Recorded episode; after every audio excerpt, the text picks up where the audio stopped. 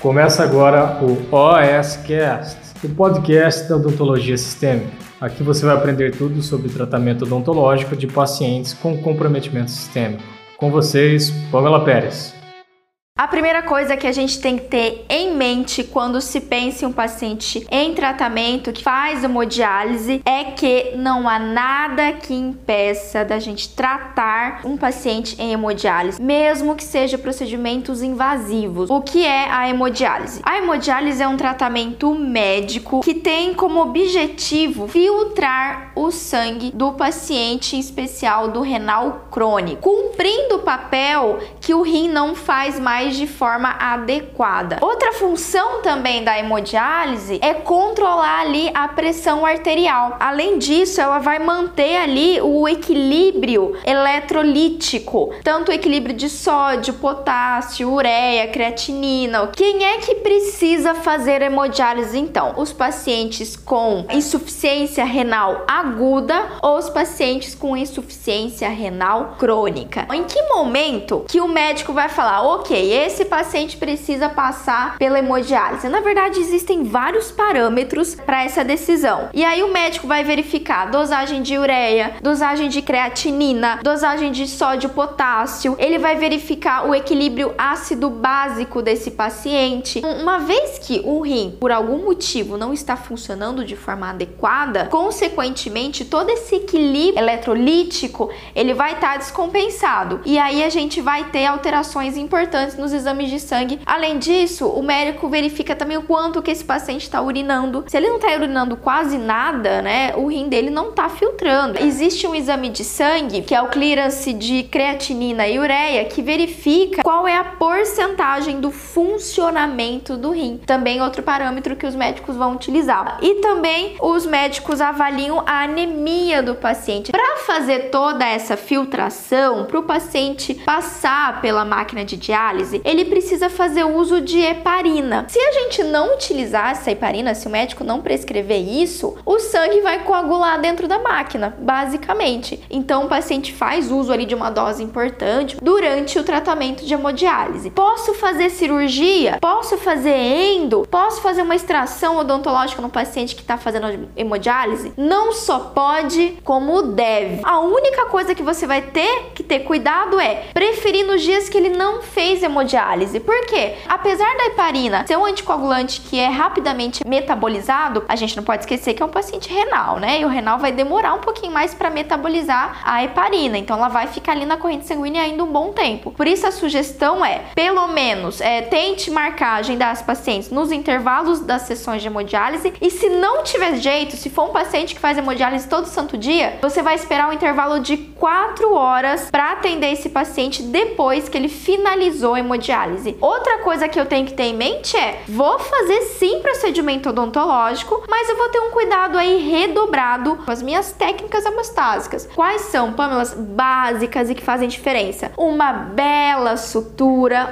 uma cirurgia minimamente invasiva, colocar ali um hemospon, uma, uma esponjinha hemostática dentro do alvéolo ou ali na região cirúrgica, fazer a crioterapia nas primeiras 48 horas. O segundo ponto ponto importante sobre pacientes em hemodiálise é que o paciente renal crônico, na maior parte das vezes, é um paciente também hipertenso. Inclusive, a hipertensão é uma das patologias de base que levam à insuficiência renal crônica. É fundamental que todo paciente renal você vai aferir a pressão arterial dele antes dos procedimentos odontológicos. E aí você tem que ter um pouquinho mais de cuidado no seu manejo específico para hipertensos. Lembra de uma coisa muito, muito muito importante. O paciente tem ali no braço, geralmente, a fístula arteriovenosa. Quando você for aferir a pressão arterial, nunca, em hipótese alguma, afira no braço que tem a fístula. Afira no outro braço. Além da pressão arterial não ser exatamente precisa por causa dessa fístula, eu tenho risco de danificar essa fístula. Imagina, né? O paciente tem que fazer outra cirurgia vascular, fazer outra fístula, aguardar três meses para iniciar a hemodiálise com essa fístula. Então isso é grave. Bom, o terceiro ponto fundamental é quanto à anemia. O paciente assim, o que, que acontece? A doença renal ela causa uma inflamação que interfere aí na ação da eritropoetina e também vai interferir na absorção intestinal do ferro. Por isso é importante sempre verificar o hemograma desses pacientes. Se esse paciente estiver num quadro aí de anemia profunda, de que aí a gente considera um HB, uma hemoglobina me menor que 6, aí ele está contraindicado para os procedimentos odontológicos invasivos. Se for maior que 6, a gente pode fazer quais analgésicos anti-inflamatórios podemos prescrever. A gente tem que evitar basicamente medicamentos que sejam nefrotóxicos, e aí eu vou citar aqui para vocês três: AS, aciclovir, que é um, um medicamento para tratamento de herpes, é um antirretroviral, e AINES. Além de serem nefrotóxicos, analgésico e anti-inflamatório, o analgésico você pode prescrever a dipirona ou paracetamol, ou prefiro inclusive até a dipirona do que o paracetamol. E o que você vai utilizar no lugar vai ser um corticoide. Quanto aos anestésicos, não tem nenhuma alteração. Você pode utilizar lidocaína, você pode utilizar articaína, mefivacaína, prilocaína, mas tem um fato importante. Sempre, sempre você vai atender um paciente com comprometimento sistêmico, limite aí o seu uso de anestésico a dois tubetes por atendimento, no máximo, independente do anestésico que você foi utilizar. Então dá para usar prilocaína se for um paciente aí com hipertensão descompensada, mas se a hipertensão está controlada, você pode tentar a articaína também é uma opção. Pamela não tem nenhum desses, utiliza o que você tem. Só que aí se limite aí aos dois tubetes. Outra situação que você vai fazer também é o seguinte: toda vez que você for prescrever o um medicamento para um renal, antes de se preocupar com qual medicamento que você vai prescrever, se preocupe com a posologia. Se esse paciente tem uma falha na filtração glomerular, no funcionamento do rim, demora um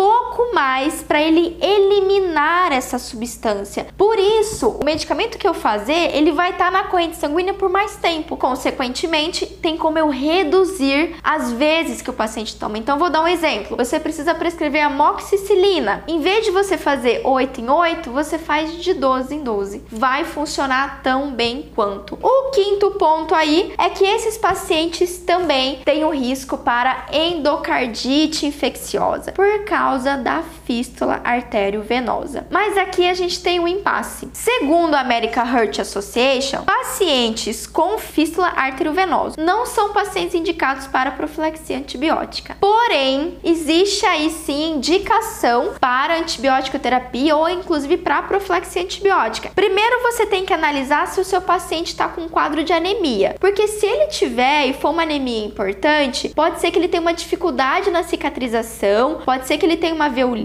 pode ser que esse paciente tenha uma infecção na sua região cirúrgica, retarde ali o processo de cicatrização. E aí sim é indicado a gente fazer o uso do antibiótico. Além disso, se esse paciente, por exemplo, tiver um foco de infecção odontológica, um abscesso, tiver ali, por exemplo, uma doença periodontal agressiva e é um paciente no quadro de anemia, eu sim sugiro a vocês a pensarem na terapia antibiótica. Se ele tem alguma outra comorbidade que indique, como por exemplo a diabetes, Cássio, eu fiquei com dúvidas sobre o ajuste de dose. Existe um cálculo para isso? Olha, a Ana Rafaela mandou ali pra gente uma, uma tabela, tá, Cássio, pra colocar ali. Eu nunca utilizei, eu tenho que utilizar essa tabela para te falar, mas ela fez uma sugestão legal que é uma tabela que você faz o cálculo de ajuste de dose. Assim, mais fácil, vocês sabem que eu gosto de descomplicar, né? Pra não ter dúvida aí de como que eu uso essa, essa calculadora, então o que você precisa fazer é aumentar o intervalo entre as doses, tá certo? Por exemplo, vamos colocar na mente que, lembrar, é um paciente que o rim dele é mais lento, ou pode ser que o rim dele não esteja funcionando. Então, o que, que vai acontecer? Esse órgão ele não vai conseguir ali metabolizar e filtrar toda a toxina e todo o resíduo do medicamento. Então, esse medicamento ele vai ficar mais tempo na corrente sanguínea. Se ele vai ficar mais tempo na corrente sanguínea, a gente aumenta o intervalo da dose. Em vez de eu fazer de 8 em 8, eu faço de 12 em 12. Em vez de eu fazer de 6 em 6, eu faço aí de 8 em 8. Ah, é uma vez por dia? Nessa uma vez por dia, mantém uma vez por dia, porque geralmente uma vez por dia são medicamentos corticoides. Ana Rafaela, Pamela, no caso dos antibióticos profiláticos não se faz ajuste, certo? Ana, vai depender muito da condição renal desse paciente. Se for um renal crônico que tá lá fazendo diálise só de vez em quando, então você pode manter aí 2 gramas de amoxicilina, que é o padrão para profilaxia antibiótica. Mas se ele for um paciente renal que faz muito diálise, sabe que você consegue verificar que tem várias comorbidades, que tá com uma convalescência importante, eu sugiro você reduzir para 1 grama.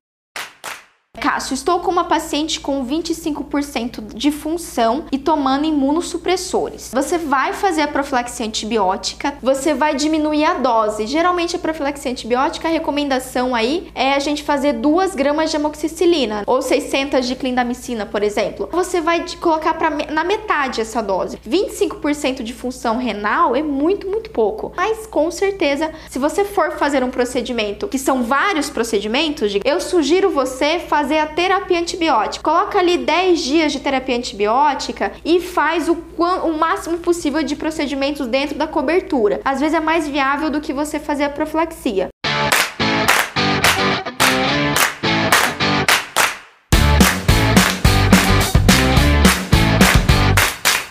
Você ouviu o OSCast, o podcast da odontologia sistêmica. Se você gostou desse episódio, tem muito mais nas nossas redes sociais. Siga-nos no Instagram, arroba Pamela P. Pérez, e no nosso canal do YouTube, Pamela Pérez. A gente se vê na próxima. Um abraço, até mais.